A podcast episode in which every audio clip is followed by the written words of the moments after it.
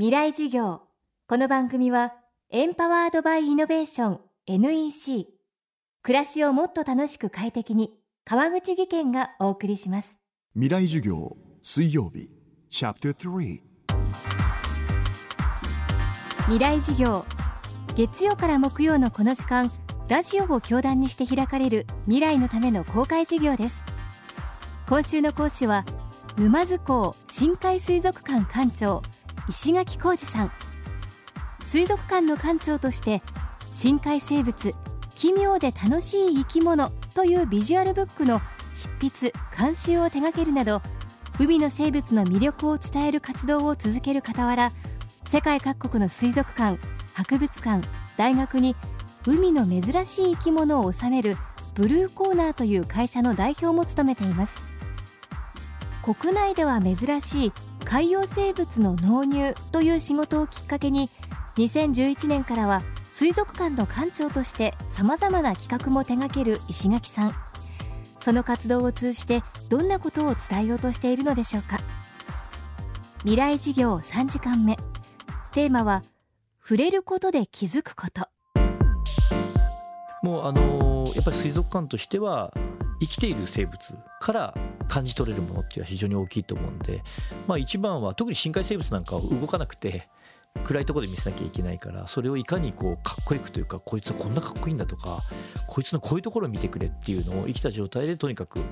う初めて見る人たちにインパクトを与えるっていうかそういうのを、まあ、継続することが一番まず大事だと思ってます。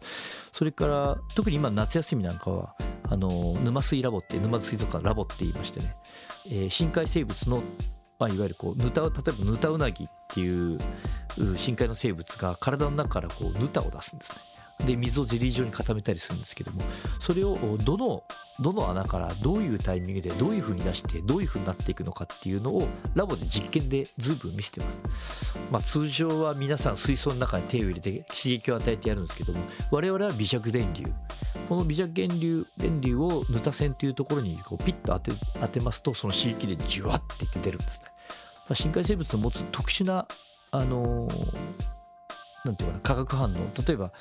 うん、深海にはこう魚でいうと8割ぐらいが発光するやつが多いんですその発光実験って言ってルシフェリン・ルシフェラーゼって LL 反応っていうんですけどその反応を見てこういうふうにやって光るんだよっていうのを、えー毎日、えー3回、えー実験やってます。それでもっともっと身近に深海生物があの感じられるようにっていうふうな工夫はしてますね。はい。僕はやっぱりこう生物学とかあれはやっぱりこう基本的には可愛いとかかっこいいとかって言って生物触れるところからスタートだと思ってその機会がちょっと少なくなってんのかなっていうところはすごい感じますね。まあなんとなく情報社会でこうネットに出てきたとかテレビ出てきたで、まあ、そういう機会が多いからそれでお腹いっぱいになってっていうよりあとは今年夏僕磯のガイドやるんですけど親子を連れてねその時にやっぱりね腰まで入っちゃダメなんだって言われるんですよ足を切ったらダメとか すごいそういう僕なんか連れてきたいんだけど自分の子じゃないから。そういったのがもうそこで足は切るかもしれないけどそこでなんで切ったのか。サンゴなんかはこう怪我したらこう腫れちゃったりして毒素を持ってるからそこで初めて知ることが知れないんだよね。そこをリアル体験というかやっぱ生きてるものとの触れ合いの時間がもっとあれば興味っていうのがいくと思うんですけど。まあ水族館を通してなんとかそういうのこう理科離れっていうか生物離れ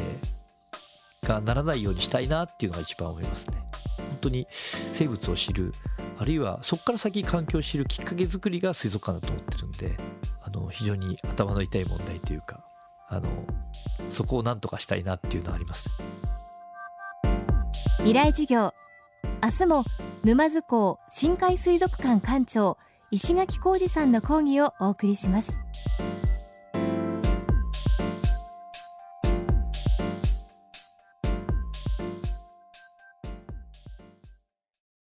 仕事のフットワークまで軽くする圧倒的な軽さを。たどり着いたのは手にした瞬間きっと驚く。約 875g の13.3型ウルトラブック。